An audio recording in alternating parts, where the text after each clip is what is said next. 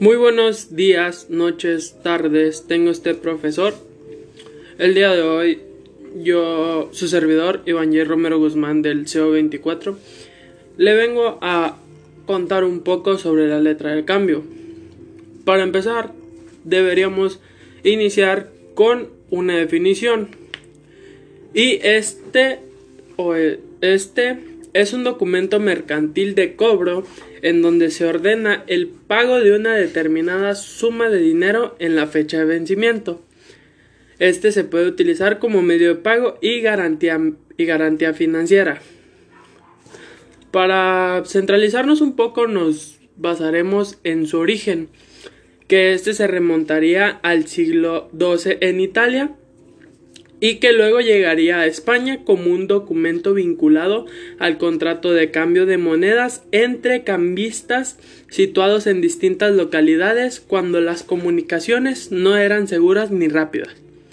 Después, su función sería que en aquellos tiempos era para los comerciantes entregar el dinero a un cambista de una plaza. Este emitía un documento en el que reconocía haber recibido fondos y prometía reintegrarlos en otra plaza. Algunos de sus usos de la letra de cambio sería la garantía de pago de los créditos otorgados, que ésta puede ser utilizada para otorgar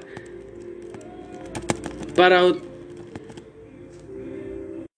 financiación con garantía si no se cumple con el pago, el, beneficiario puede protestar el documento ante la justicia. La segunda sería también que se puede usar como un medio de pago. Puede ser utilizada como un medio de pago para facilitar las transacciones de compra-venta. Algunas de las características serían las siguientes. Estas son para que la letra de cambio tenga validez legal empezamos con el listado. La primera sería especificar el lugar de emisión. La segunda, denominación de la moneda en la que se ha emitido. El monto en letras y números. La fecha en la que se ha emitido el documento. Y al igual que su fecha de vencimiento. Los datos del emisor o librador, como le gusta llamar. La dirección de la entidad bancaria donde habrá de hacerse el efectivo de efectivo el pago. Este no es tan obligatorio, pero de preferencia debe llevarlo. Datos que de, datos de la persona que debe hacer el pago. Aceptación explícita eh, del que debe hacer el pago. Firma del emisor de la letra de cambio. Tasa de impuestos por timbres. Identificación del documento utilizado para su cumplimentación y serían todas de las características. Algunas de las diferencias que existen entre la letra de cambio y otros instrumentos financieros serían las siguientes.